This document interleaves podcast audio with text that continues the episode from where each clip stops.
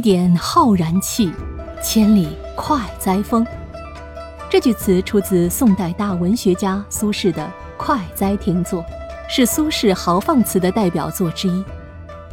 这句词的意思是说啊，一个人具备了至大至刚的浩然之气，就能在各种境遇之中处之泰然，享受到无穷快意的千里雄风。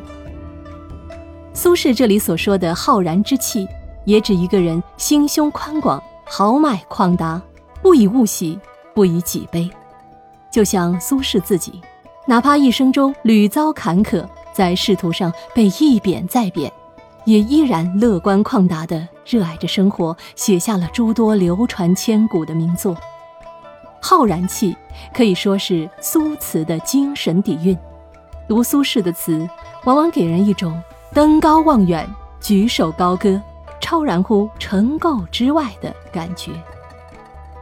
在五千年的中华文明史中，还有无数仁人志士也创作了浩然正气的诗作，比如孟子的“富贵不能淫，贫贱不能移，威武不能屈”之说，体现了儒家学子的高尚情操。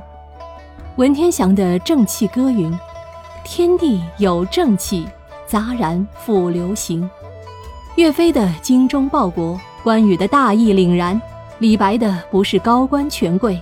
李清照的“生当作人杰，死亦为鬼雄”都体现了与日月星辰同辉、与山川形胜同志的浩然正气。浩然之气是天地之正气，当人与天地合一时，就可以金刚不动，怡然快乐。做人当有浩然之气。